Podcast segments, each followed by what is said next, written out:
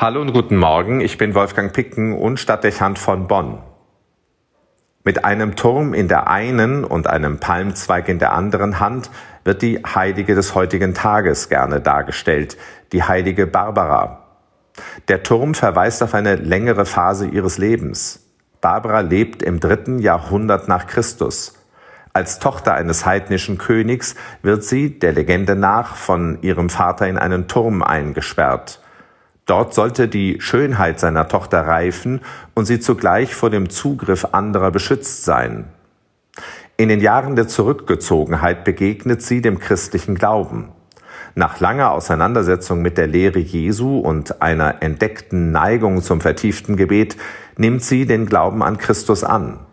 Zugleich trifft sie die Entscheidung, nicht heiraten zu wollen und ihre Existenz ganz auf Christus auszurichten. Es heißt, sie habe, um ihre Verbindung zum dreifaltigen Gott zum Ausdruck zu bringen, ein drittes Fenster in ihrem Turm schlagen lassen, in dem sie leben musste. Die meisten Aspekte ihres Lebens sind nicht gesichert und gelten als legendär. Ihr Vater soll sich schließlich von der Abkehr seiner Tochter und ihrem christlichen Bekenntnis so zurückgewiesen und provoziert haben, dass er sie zu Foltern und anschließender Enthauptung freigeben ließ. Für Barbara kam eine Abkehr vom Glauben an Christus nicht in Frage. Für sie war klar, dass sie mit Christus alles gewonnen hatte, nicht zuletzt das ewige Leben, so dass sie zum Opfer ihres irdischen Lebens ohne Klage bereit war.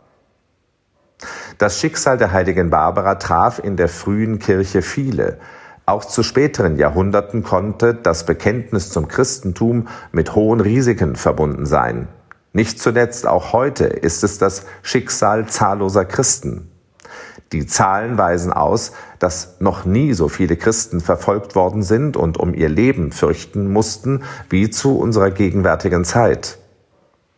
Dass Glaube und Ablehnung des Glaubens Familien spalten und in heftige Konfliktlagen bringen können, davon wissen viele zu berichten.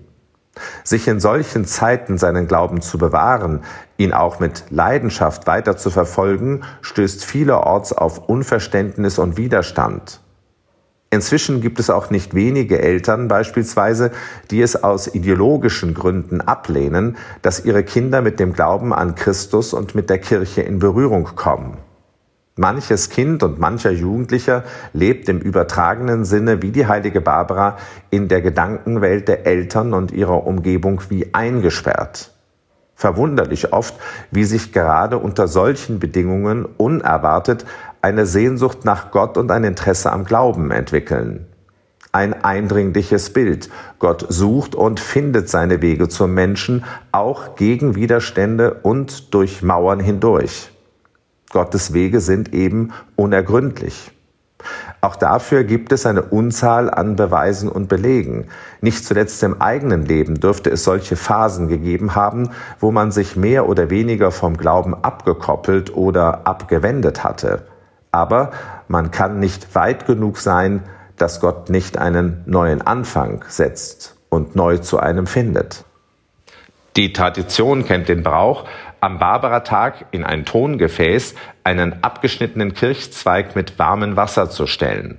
Das Tongefäß ist wie der Turm der Barbara, Symbol für Abwehr und Distanz. Der Zweig steht für einen selbst und sein mögliches Vertrauen in Gott. Und das Wasser vermittelt die Nähe und Kraft Gottes, der man sich neu und bewusst aussetzt. Jetzt in den Tagen des Advents zum Beispiel. Und dann dürfte es so sein, dass der Zweig am Weihnachtsfest in Blüte steht und zum Zeichen dafür wird, dass sich mein Glauben verändern wird, lebendig wird, Blüten treibt, wenn ich in meiner persönlichen Welt den Kontakt zu Gott zulasse. Ein Versuch ist es wert. Wolfgang Picken für den Podcast Spitzen aus Kirche und Politik.